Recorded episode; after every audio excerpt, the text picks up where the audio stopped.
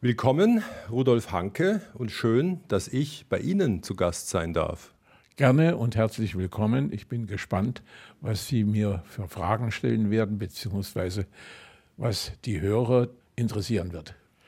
Ich hoffe, die erste trifft es gleich, ob es wohl einen deutschen Haushalt gibt, der nichts von Ihnen hat. Das dürfte ungefähr jeder dritte Haushalt sein, der nichts von uns hat. Eine Stunde, zwei Menschen. Im Gespräch auf Bayern 2.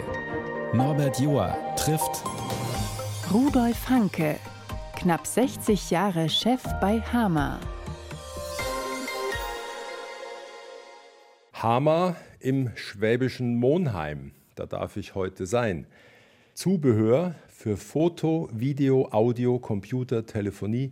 Wir können gleich mal eine Checkliste durchgehen. Und Sie, Herr Hanke, und alle Zuhörer überlegen, ob Sie es daheim haben. Und wenn, dann ist die Wahrscheinlichkeit hoch von Hama. Bitte ein kurzes Ja oder Nein. USB-Kabel? Ja. Speicherkarte? Ja. Kopfhörer? Ja. Handytasche? Ja. Netzteil? Ja. Rauchmelder? Ja. LED-Lampe? Ja. Lesehilfe? Ja. Bilderrahmen? Ja. Ich glaube, ich müsste mal langsam überlegen, was Sie von sich nicht haben. Allerdings, dann wäre das Haus voll. Wie viele Produkte haben Sie? Circa 18.000. Also ein paar haben Sie hoffentlich nicht daheim. Ich habe nicht alles hier bei mir, aber sehr viele, naturgemäß. Und es gilt unverändert das Hanke-Credo, ich sollte das Produkt selber haben wollen. Genau, das war immer schon mein Satz fürs Leben. Ist es sinnvoll, das Produkt? Den Schnickschnack, das war nicht unsere Linie. Ich bin bei Ihnen in Monheim, Schwaben, 18 Kilometer nördlich von Donauwörth. 5.500 Einwohner. Draußen wird schon wieder aufgeräumt vom Stadtfest am Wochenende. Ja, 1600 Arbeitsplätze in Ihrem Betrieb. Wir können durch die offene Tür rüberschauen auf die große Logistikhalle Hama. Was wären Sie ohne einander, Monheim und Hama? Arm. Das ist ein schönes, harmonisches Miteinander. Ich spreche aber auch ein bisschen mit dem Fürst von Monheim. Fürst, ich fühle mich nicht als Fürst. Ich bin ein ganz normaler Mensch und Bürger dieser kleinen Stadt.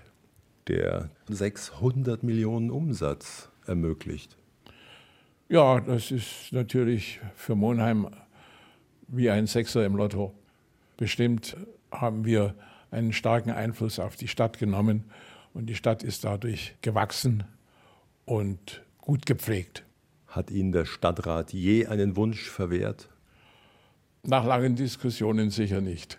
Sie schmunzeln mich an. Ich drehe mal weg vom rein geschäftlichen und frage den erfolgreichen Kaufmann, was bringt eigentlich, was habe ich von gemeinsamen Singen?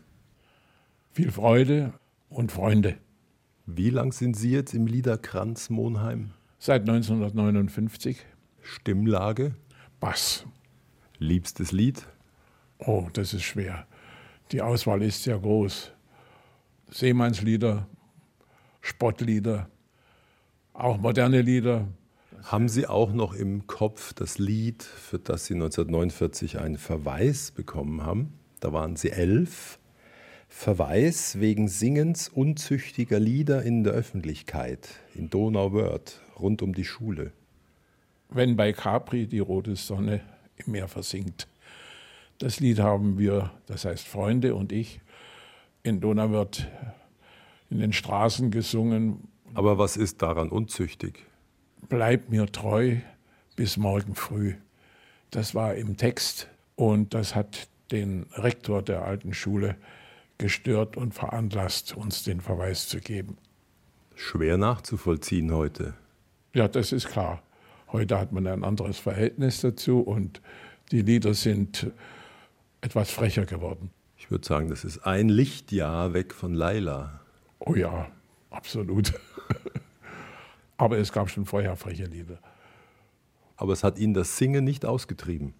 Na, im Gegenteil. Wir haben zu Hause viel gesungen. meine Eltern und Geschwister, wir haben viel Hausmusik gemacht und viel gesungen. Wahrscheinlich haben Sie auch ein bisschen was gesungen am Wochenende. Da war Stadtfest in Monheim. Ich habe früher auch Stadtfeste dieser Art organisiert im Auftrag der Stadt. Ich war 20 Jahre Kulturreferent der Stadt Monheim und sechs Jahre Stadtrat. Da müssen Sie aber ganz schön organisiert sein, denn wenn ich so eine Fabrik habe wie da drüben mit 1600 Leuten drin und 600 Millionen Jahresumsatz, wie kann ich noch Kulturreferent und Stadtrat sein? Wo ein Wille ist, ist auch ein Weg. Schlicht und einfach. Und der berühmte Tag hat 24 Stunden? Ja, das ist manchmal knapp gewesen. Aber wenn man gute Freunde hat, die mitmachen, dann ist das leichter. Und natürlich auch eine gute Sekretärin. An der Stelle brauche ich Sie kaum nach Ihrer Einstellung zur Viertagewoche zu fragen. Das ist eine Utopie. Entscheidend ist die Zahl der Stunden und was man in diesen Stunden schaffen kann. Also sollte einer in vier mal neun Stunden konzentriert das zu Werke bringen? Im Prinzip ja. Das kommt darauf an, wie man die neun Stunden arrangiert. Ob die endlos hintereinander laufen oder mit entsprechenden Pausen, um nicht zu sagen einer kleinen Siesta.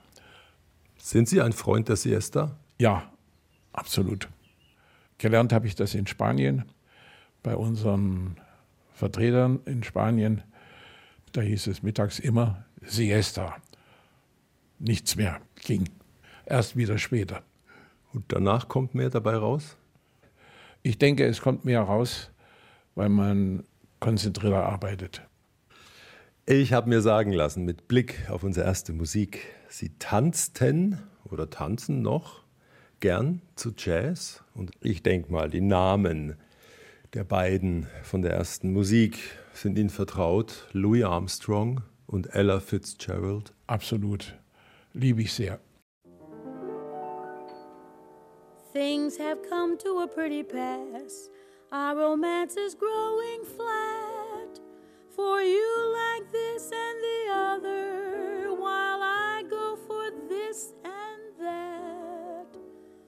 Goodness knows what the end will be. Oh, I don't know where I'm at. It looks as if we two will never be one. Bayern 2, 1 zu 1, heute auf Hausbesuch im schwäbischen Monheim bei Rudolf Hanke. Bis zum 80. Geburtstag war er Chef von Hama, dem Elektronik-Zubehörgiganten, und gegründet wurde die Firma von Vater Martin vor 100 Jahren als Fotogroßhandel in Dresden. Da sind sie auch geboren, November 1937. Dann sind sie auch ein bisschen aufgewachsen in der Dunkelkammer. Sicher, das war natürlich eine interessante Sache. Wir hatten ein Labor in Monheim dann eingerichtet und die ganzen Produktaufnahmen habe ich damals selber noch gemacht und entwickelt bzw. ausgearbeitet für die Kataloge und Prospekte. Und drei Schwestern, ist das gut?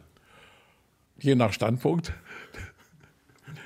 Die älteste Schwester ist wenig zu Hause gewesen, sie hat studiert bzw. war Lehrerin.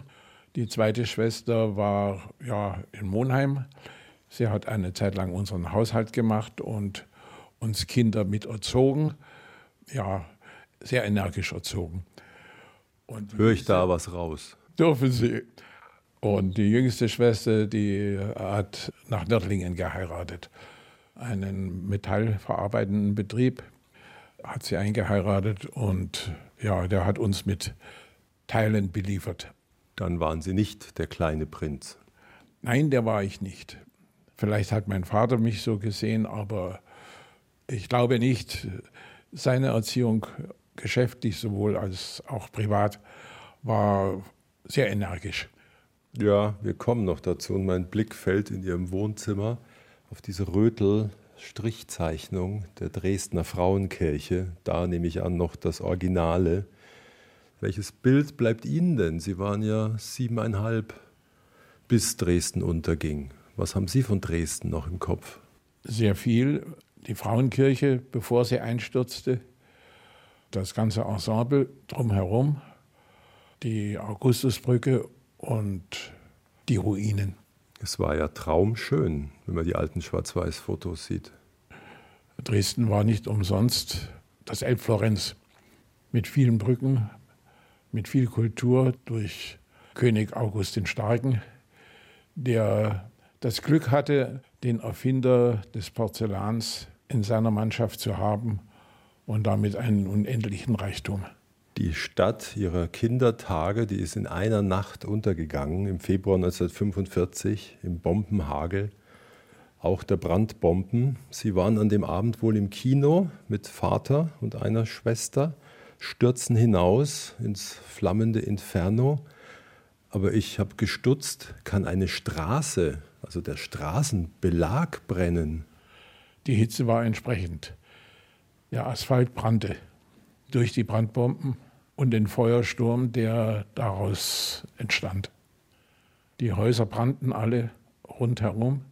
Aber wie musste es auf einen Siebenjährigen wirken, wenn seine Stadt in Flammen aufgeht? Katastrophal. Die Erinnerung daran ist immer noch eingeprägt, werde ich nicht verlieren. Wir sind aus der Stadt geflohen, aus der brennenden Stadt. Und am nächsten Tag zu meiner Großmutter in Dresden-Neustadt gelaufen und natürlich über den Neumarkt. Da waren schon die ersten Stapel mit Leichen. Und das Bild ist auch noch eingebrannt, im wahrsten Sinne des Wortes. Dann schwenke ich mal zu einem anderen Thema. Monate nach Kriegsende, Sommer 45, kann es sein, mit immer noch sieben Jahren, ein erster Rausch die Russen äh, wurden einquartiert bei meiner Großmutter im Haus im Stadtrand von Dresden. Und die Russen hatten im Hausflur ein Fass Bier aufgestellt, daneben eine große Tüte mit Zucker, weil den Russen war das deutsche Bier zu herb. Das habe ich natürlich beobachtet und das Bier probiert. Ja, da war ich auf gut bayerisch gut beieinander. Es geht ja mit sieben auch schnell. Ja, sicher. Da hat es nicht viel gebraucht. Wahrscheinlich bloß ein Glas Bier mit Zucker. Und wer das jemals probiert hat, der kennt die Wirkung. Ihr Vater war zu der Zeit schon im schwäbischen Monheim, gerade entlassen aus der Gefangenschaft. Eine Kundin hatte ihn quasi da drauf gebracht. Und Sie sind hinterher, November 45, genau. bei Hof über die Grenze. Die Russen schießen, aber verfehlen sie, Gottlob. Und dann erster Eindruck von Monheim? Ja, wo sind wir jetzt da? wo sind wir gelandet? Wir kamen von Treuchtingen nach Fünfstetten und dort stand dann das Monheimer Bähnle, das war eine Glaskastenlok und zwei Personenanhänger. Damit fuhren wir die acht Kilometer von Fünfstetten nach Monheim und kamen am 10. November in Monheim an. Nicht mehr ganz so großstädtisch natürlich, Monheim war ja damals auch noch zwar Stadt, aber sehr arm dran und ärmlich. Und es öffnet die Schultür in der zweiten Klasse Klosterfrau Edeltrudis. Was für ein Name. Ja, das war eine Klosterfrau und die haben solche Namen gehabt. Das war aber eine sehr nette Lehrerin, unvergessen. Und die anderen Kinder, die Schwabenkinder, wie gingen die mit dem kleinen Rudolf um aus Dresden? Das war sehr unterschiedlich. Einmal schnell Freunde gefunden und natürlich auch, Monheim war katholisch, wir waren evangelisch. Und da hieß es die lutherischen Zipfel und so weiter, also schon Mobbing aus heutiger Sicht. Dabei lächeln Sie mich milde an, aber ich höre schon so ein bisschen Schwäbeln raus jetzt. Sie kamen mit knapp acht. Ja, die lange Zeit bleibt nicht ohne Einfluss. Ich bin mehrsprachig aufgewachsen. Wenn ich zurückschaue, anno 1952, der Vater hat eine Firma mit mehreren Angestellten. Sie wollen mit 14 ein Fahrrad. Er zögert lang aus Sparsamkeitsgründen und sagt dann, in Ordnung, aber nur wenn du wenn ich das selber finanziere. Das heißt, damals ging ein Omnibus nach Donauwörth, die Bahn war schon eingestellt und diese monatliche Fahrkarte habe ich gespart für das Fahrrad, um es bei meinem Vater abzubezahlen. Das heißt, die 18 hin und die 18 Kilometer zurück? Ja, jeden Morgen hin, jeden Nachmittag zurück. Mit dem Fahrrad? Mit dem Fahrrad, egal bei welchem Wetter, auch im Winter. Ich meine, so knapp kann das Geld ja nicht gewesen sein. Das war eine Erziehungsfrage. Ich hatte es vorhin schon erwähnt, mein Vater war sehr konsequent und energisch in Sachen Erziehung und hat das natürlich benutzt, um mich herauszufordern. Wie denken Sie heute drüber? So schlecht war das nicht. Ich hatte eine unheimliche Kondition. Ja, das ist ja eine ganze Stunde, 18 Kilometer. Ja, aber das hat mir nichts ausgemacht. Ich kann mich erinnern, 1954 bin ich sogar abends noch einmal nach Donauwörth gefahren. Da war Hermann Buhl nach der Besteigung des Nanga Parbat. Der hatte einen Vortrag in Donauwörth gehalten und das wollte ich unbedingt erleben. Dann bin ich abends noch einmal nach Donauwörth gefahren. Fit wie Buhl. Sie wollten eigentlich Schiffskoch werden und hatten schon einen Lehrvertrag. Sie haben vorhin auch von Seemannsliedern erzählt, die Sie mögen. Warum nicht? Ich esse gerne. Und sehen gern andere Länder. Es gab ja dann noch so eine Idee. Und das haben Sie ja auch durchgezogen. Fototechnik in Köln. Ziel, Pressefotograf oder vielleicht mal Fernsehkameramann. Warum das? Ich hatte mir ausgedacht, wenn ich mit der Ausbildung in Köln fertig bin, Bildjournalist zu werden, beziehungsweise Kameramann beim Fernsehen. Das hat mich einfach gelockt. Dass sich was rührt und man dabei ist. Genau. Wir hatten äh, Henri Cartier-Bresson, mhm. hieß der. Das tolle Bild, wo der sie küsst vor dem Pariser Café. Ja, zum Beispiel. Der hat bei uns Journalismus gelehrt an der FH in Köln. Das war natürlich für uns ein Idol. Und da wollten wir alle in diese Richtung gehen. Und gibt es da noch so ein leises Hadern, was wäre, wenn? Nein. Dass ich irgendwann einmal die Firma übernehme, ja, das war programmiert, würde man heute sagen. Aber vorher wollte ich die Welt kennenlernen. Aber dann kam alles anders, denn der Vater stirbt kurz vor ihrem 21. Geburtstag. Und über die Zeit danach reden wir nach einem Indie-Folk-Duo aus Würzburg, Hanna und Falco. Inventory. Da geht es im weitesten Sinne um Buchhaltung. Das war nicht mein Fall.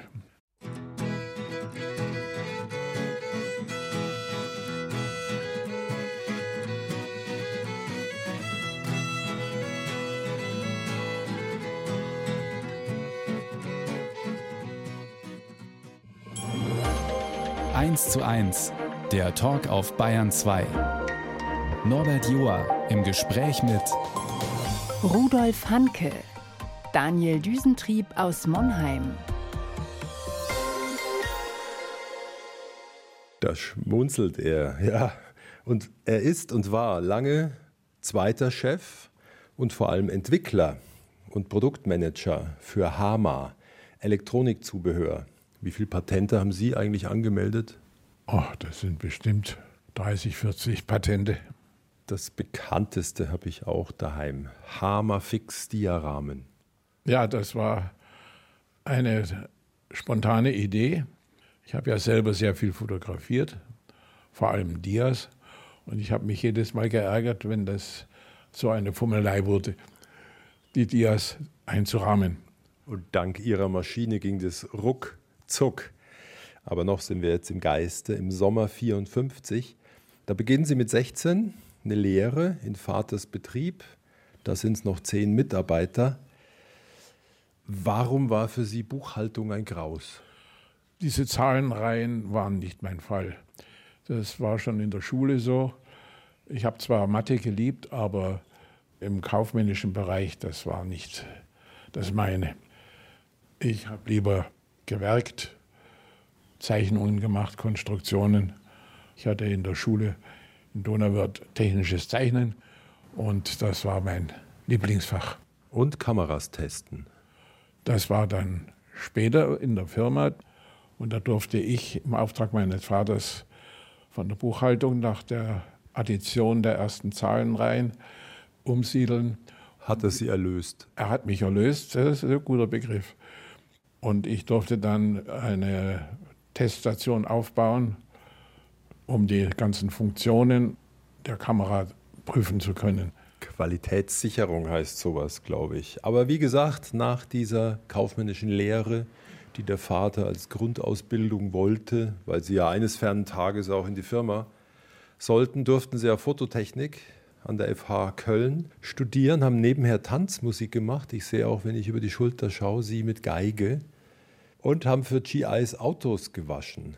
Also ähnlich wieder wie beim Radl die Geschichte. Der Unternehmer Papa hat sie nicht großartig finanziell unterstützt. Nein, ich hatte von meinem Vater im Monat 100 D-Mark bekommen und durfte davon die Miete in dem Studentenwohnheim bezahlen. Das waren 80 D-Mark.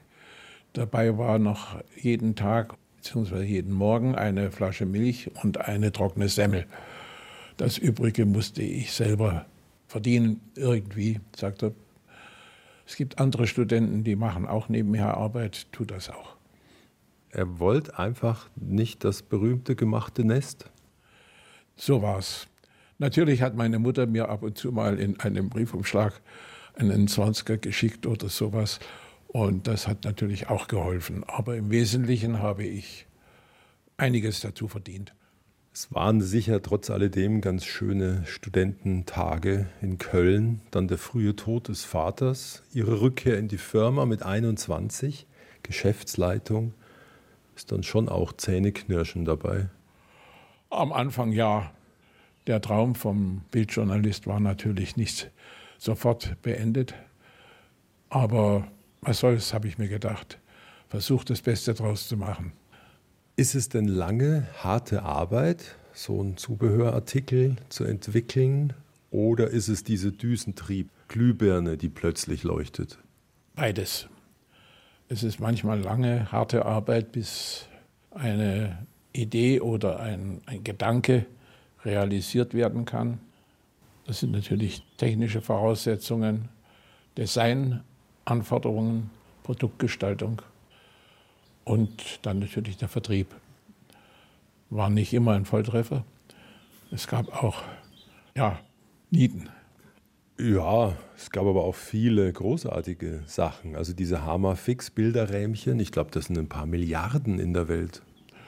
Ja, ob sie noch alle existieren, weiß ich nicht. Aber Sie selber haben ja gesagt, Sie haben noch eine ganze Galerie an gerahmten Dias der Marke Hammer Fix. Und ich schaue mir die Dias ab und zu noch an und ich glaube mehr als die Tausenden, die ich jetzt auf der Festplatte habe, die digitalen. Das kann ich mir gut vorstellen. Das digitale Zeitalter macht natürlich auch bequem und man schiebt das dann, ach, ich könnte ja ausdrucken, ich könnte ja mal anschauen. Und dann hat man aber eine Bilderflut heute, wahnsinnige Anzahl von Aufnahmen auf Festplatten oder anderen Speichern. Und das war's dann. Ich meine, Sie haben ja recht früh ein sehr schlaues Credo entwickelt. Verbünde dich mit der Übermacht.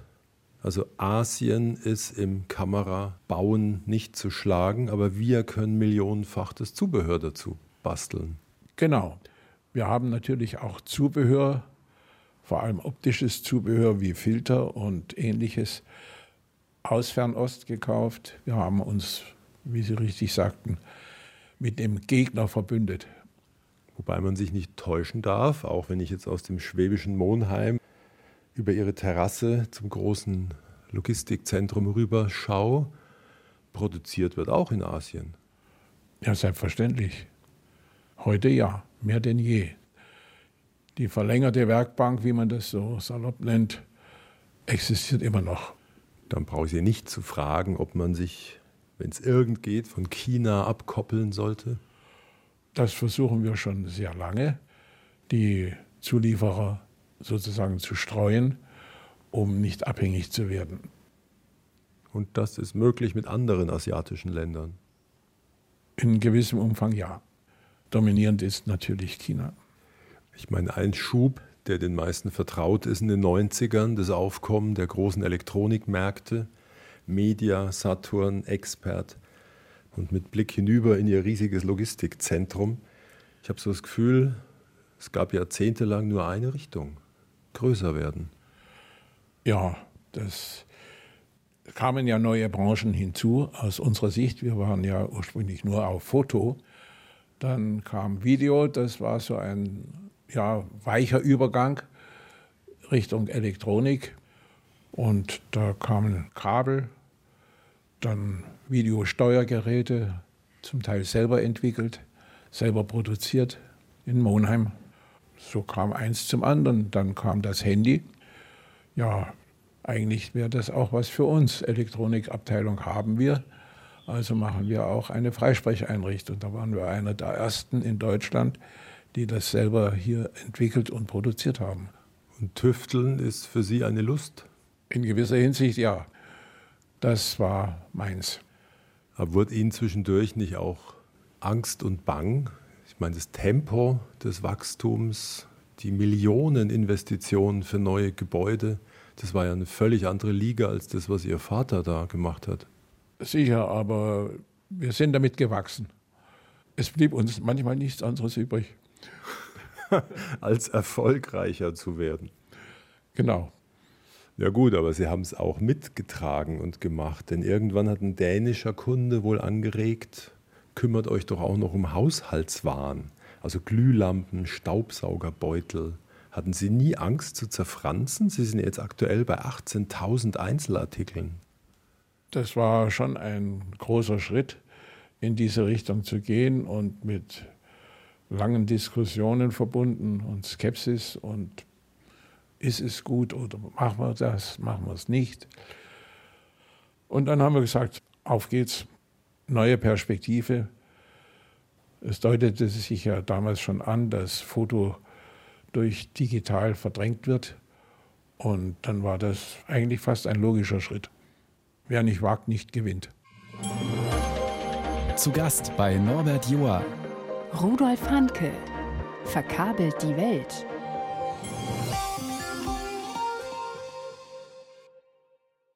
Und ich darf bei ihm sein heute in Monheim. Habe mein Mikrofon, schätze ich auch, mit einem Hammerkabel aufgeladen und schaue aufs Hauptquartier von Hammer.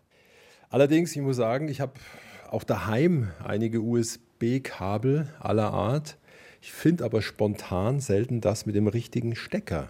So viele Varianten. Gut für Sie, schlecht für mich, oder? Im Prinzip gut für uns. Unsere Stärke war immer schon die Vielfalt. Das heißt also nicht einen Diakasten oder ein Drahtauslöser, sondern viele Variationen.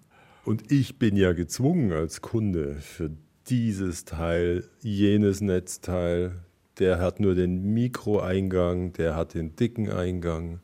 Rrr. Rrr ist gut gesagt, gut angedeutet, aber das mit den vielen Steckern, das ist natürlich für uns nur eine Konsequenz aus dem, was der Markt an Hardware anbietet. Und die Stecker sind heute wesentlich kleiner als noch vor fünf, sechs Jahren. Viele Systeme gibt es nicht mehr dass die EU, soweit ich es habe Leuten hören, eine Vereinheitlichung jetzt erzwingen möchte, ist doch eigentlich sinnvoll. Bei manchen Geräten, wie zum Beispiel Ladegeräten für Handys und Laptops und Co., sicher. Aber in gewisser Hinsicht wird auch die Weiterentwicklung gebremst durch diese Universalität, denn wir brauchen weniger Energie für die neuen Akkus, wir brauchen andere Ladetechniken, schnelleres Laden. Das kann ich mit den alten Leitungen und Steckern nicht schaffen. Wie viele Kilometer Hammer-Kabel wohl in der Welt sind? Oh, das ist eine gute Frage. Keine Ahnung. Wie viele Kabel verkaufen wir? Wie lang sind die? Wir haben Kabel mit 0,5 Meter, mit 1, 3, 5, 10 Meter, 20 Meter. Ein paar Mal um die Welt wird es gehen. Oh, das dürfte sicher möglich sein. Und eines Tages ist all das auch wieder Elektronikschrott. Mit Sicherheit, das ist kritisch, zugegebenermaßen. Aber heute sind wir so weit, dass wir viele Kabel wieder sinnvoll recyceln können. Das ist ja zum Großteil Kupfer oder vergoldet und diese Materialien werden ja auch immer wertvoller. Und stimmt das denn? Ein Fünftel ungefähr der 18.000 Artikel wird jährlich ausgetauscht? Im Prinzip ja. Ich denke an die vielen neuen Stecker und Ladegeräte, an neue Ladesysteme zum Beispiel, dass man das heute zum Teil schon kabellos machen kann. Ist das eigentlich gut? Laden ohne Kabel, frage ja, ich den Hammer-Chef. Über, ja, wenn ich einen Ersatz fürs Kabel verkaufen kann, ja. Da grinst der halbschwäbische Kaufmann, dessen Motto ja unverändert gilt, offen bleiben für alles, was kommt, auch gerade weil sich die Dinge so rasch wandeln. Ist Ihnen Nostalgie ganz fremd? Nein, sicher nicht. Wir haben ein kleines Hammer-Museum mit einigen Artikeln sogar noch aus der Vorkriegszeit, die uns von Kunden nach dem Krieg wieder zur Verfügung gestellt wurden. Zum Beispiel Filter für Objektive, ja. Äh, diese Filter wurden früher von Zeiss Jena gefertigt, das heißt das Glas. Spitzenqualität. Spitzenqualität, ja. Und ich nehme mal an, in Ihrem großen, schönen Haus, da haben Sie noch Dias, Super 8 Filme, CDs. Mit Sicherheit, ja. Langspielplatten. Auch noch. Shellac? Sicher. Und ein Grammophon? Nein, Grammophon habe ich keins. Aber ich habe eine alte Drehorgel mit verschiedenen Musikstücken aus den 20er Jahren, mit uralten Aufnahmen. Und so wie Sie mich anlächeln, wärmt das Herz. Ja, absolut. Ich schaue zum wiederholten Mal über Ihre Terrasse und den schönen Weiher zum großen Logistikzentrum. Hammer, Monheim, 1600 Mitarbeiter, Rinnen. Sollte Hama Husten bekommen, wird es für die Gemeinde Monheim lebensbedrohlich. Ich hoffe, dass wir rechtzeitig Pillen gegen diesen Husten haben, beziehungsweise neue Konzepte angepasst an die Hardware, dass wir und Monheim weiterhin gut miteinander auskommen und wir genügend Gewerbesteuer zahlen können. Es dürften ein paar Millionen sein. Sicher. Gibt es zu dem schlanken Wort auch eine Zahl? Fünf. Es geht nicht immer. Da sind die Schwankungen im Markt zu stark. Ja, fünf Millionen ist, ist doch was. Dazu natürlich 1600 Arbeitsplätze und Familien, die davon leben. Ich finde es erstaunlich, jetzt gibt es seit acht Jahren eine Stiftung.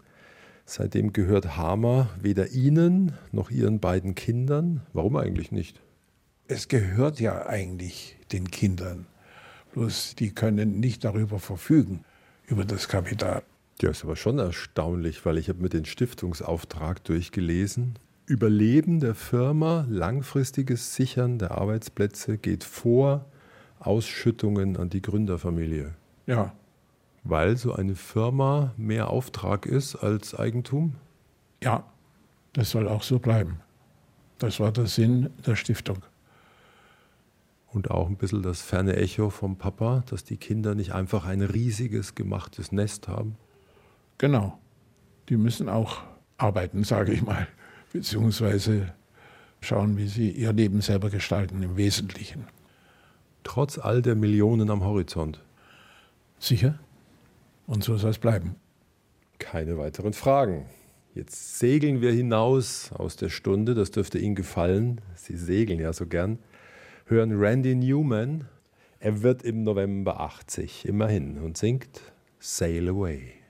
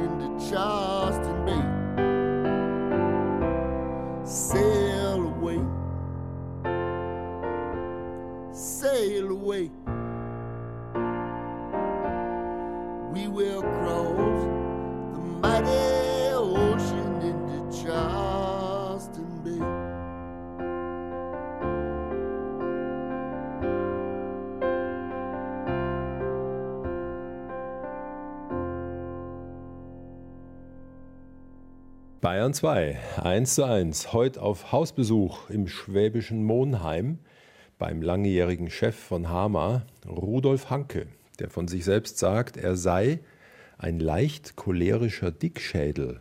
Keine tolle Eigenschaft. Es ist halt ein ererbtes Teil. Vom Papa. Genau. Hat es auch irgendwas Gutes? Ach, wenn der Dampf raus ist, dann geht es leichter. Nichts in sich hineinfressen, aufstauen, sondern freien Lauf lassen. Dann sind sie auch nicht nachtragend. Nein, Und haben Humor und waren jahrelang Kulturreferent und Stadtrat. Ja, und Stichpunkt Humor. Zählt denn auch eine Faschingsbüttenrede zu Kultur? im Prinzip ja. Ich habe es gern gemacht, viele Jahre. Büttenreden, politisch, wirtschaftlich ausgerichtet. Das hat mir richtig Spaß gemacht, schon zu arbeiten. Das war eigentlich die Hauptsache. Das dann vorzutragen, ja. Tata. Töff, töff. Sie sind ja sehr früh Mitglied in der Faschingsgesellschaft geworden, mit zwölf. Und stimmt der Name? Geilachia? Ja, wir haben in Monheim einen kleinen Bach, der heißt Geilach. Und daher kommt der Name. Hat mit geil nichts zu tun. Mit AI geschrieben. Und es gab was zu lachen. Ja, das ist das Wichtigste. Jetzt schwenken wir kurz in ein Kapitel, das glaube ich nicht so zum Lachen reizt, weil eine Stelle hat mich stutzig gemacht in der Vorbereitung. Ich hatte einige Freundinnen, konnte mich lang nicht entscheiden, bis ich Sigrid heiratete und dann verbrannte. Das klingt düster. Ja, wir sind leider geschieden. Das meinte ich damit, mit dem Verbrennen. Wenn Sie so wollen, die Liebe ist verbrannt. Und hinterlässt rauchende Trümmer. Am Anfang ja, inzwischen nicht mehr. Aber 30 Jahre ging es auch irgendwie ganz gut. Es waren weniger, aber 25. Und zwei Kinder sind da allerdings adoptiert. Ja, von öffentlichen evangelischen Verbindungen. Und wie klein waren die dann, als sie in die Familie kamen? Drei Jahre und die Tochter ein halbes Jahr. Aber dann ist müßig zu fragen, ob man sie wie die leiblichen eigenen nimmt. Ist für mich kein Unterschied. Das heißt nun, segeln Sie solo durchs Leben? Nein, ich habe wieder eine Partnerin. Wir wohnen allerdings nicht zusammen. Und sind alle mal gemeinsam an Bord, wenn Sie auf dem Chiemsee sind? Nicht mehr. Ich habe mein Boot voriges Jahr verkauft, weil ich Probleme mit den Augen habe. Und das war dann eine Frage der Sicherheit gegenüber den anderen Booten und Kameraden natürlich. Und die Trittsicherheit an Bord, das habe ich nicht mehr geschafft. Und ja, noch eine schöne Regatta gesegelt und gewonnen in meiner Klasse und dann verkauft. Mensch, nach Südsee und Karibik, dann Mittelmeer, dann Chiemsee und jetzt ist das Boot weg. Ich erinnere mich an meine Mutter, die meinte, das braucht schon eine gewisse innere Stärke. Ab 80 nur noch Abschiede von dem, was mal ging. Ich bin noch im Liederkranz. Es ist noch nicht alles vorbei. Ich hatte die drei S. Skifahren, Segeln, Singen. Singen ist geblieben. Welches Lied ist gerade dran? Oh, ein paar freche Lieder und historische Lieder fürs Stadtfest. Titel von den Frechen? Ach du Schöne, komm zu mir. Das ist doch gar nicht so frech. Oh, das, da kommt schon noch was. Das wir jetzt nicht senden wollen. Nein, das muss nicht sein. Ja, jetzt im November kommt der 86. Was soll, darf noch kommen? Boah. was soll kommen, möglichst gesund bleiben. Der jetzige Standard ist natürlich etwas weniger angenehm, aber es ist halt so das Leben, wenn man zu den reiferen Jahrgängen gehört. Und ach, ansonsten denke ich, habe ich genug Humor und Lebenslust. Humor Hammer. Hammer. Freilich Hammer den. Und der Hammer-Chef, der 86 wird, hat ja so eine Alexa-Box daheim. Das bieten Sie ja auch an. Ich habe keine Alexa mehr. War die Ihnen zu neugierig? Ach, es war einfach nicht so das meine. Irgendwann ist man doch Kind seiner Zeit. Ja, ich habe es ausprobiert, aber das hat mir nicht so behagt. Ist es schön oder ein bisschen gespenstisch, dass jemand Wünsche erfüllt? Ach, schön eigentlich schon, aber gespenstisch sicher nicht. Nein, da bin ich zu sehr Realist. Und ich schätze Sie auch so ein, dass Sie das Aktuelle verfolgen. Sehen Sie in der künstlichen Intelligenz vor allem die Chance? Oder haben Sie da auch Sorgen? Da habe ich keine Sorgen. Sie halten es wie ein Bekannter von mir, der sagte, das ist im Grunde wie damals die Einführung des Taschenrechners. Im Prinzip ja. Ist doch heute schon fast selbstverständlich, die KI. Und dass wir ertrinken in einer Flut falscher Bilder, Töne, Meldungen. Man muss den Mut haben zu sieben. Dafür gibt es auch uns noch. Genau. Erfreulich. Gott sei Dank. Dann mit Blick voraus in dieses Jahrhundert und für Ihre beiden Enkel guter Dinge. Ja, Wie alt sind die jetzt? 22 und 11. So wie wir beieinander sitzen und durch die offene Tür rausschauen zu diesem großen Hammerzentrum. Eigentlich dürften Sie da seit sechs Jahren gar nicht mehr aufkreuzen. Ich bin aber ein Aufkreuzer. Ich gehe gerne noch ab und zu mal in den Betrieb. Ich habe jede Woche Termine mit meiner Sekretärin über geschäftliche Dinge, um einigermaßen aktuell informiert zu sein. Und sagen die da drüben von Zeit zu Zeit, sehen wir den Alten gern? Ich hoffe, Der hört einfach nicht auf. nein, er hört nicht auf. Solange es geht, mache ich noch etwas mit gebremstem Schaum weiter. Ich habe es erlebt jetzt auf dem Mitarbeiterfest zur 100-Jahr-Feier. Die Begrüßung für mich war enorm. Das hat sehr gut getan und war eine Bestätigung, dass es wichtig ist, noch ein bisschen dabei zu sein. Wenn Sie über die Terrasse zu Ihrer Logistikhalle schauen, dann denken Sie, Mann, so klein angefangen und das ist draus geworden. Es muss ja stolz Sie durchfluten. Ich bin stolz auf das, was wir geschaffen haben, aber den Stolz trage ich nicht wie ein Fähnchen vor mir her. Insofern, wenn Sie so wollen, bin ich bescheiden. Ja, ich habe es erlebt. Danke für die Stunde, danke für Ihre Zeit. Ich danke Ihnen. Es war interessant, mit Ihnen zu plaudern und ich hoffe, ich habe Ihnen das erzählt, was Sie gerne wissen wollten. Und mehr, Ja, ein bisschen Inneres haben Sie schon gehört. sagt der aufgeräumte Tüftler und Kaufmann Rudolf Hanke. Das Gespräch mit uns beiden finden Sie jederzeit in der ARD Audiothek. Und dort auch den Podcast Bergfreundinnen. Die sind ja seit kurzem unterwegs nach Paris, die drei, mit Fahrrad und Zelt, 1000 Kilometer und 10 Höhenkilometer und melden sich täglich in ihrem Podcast.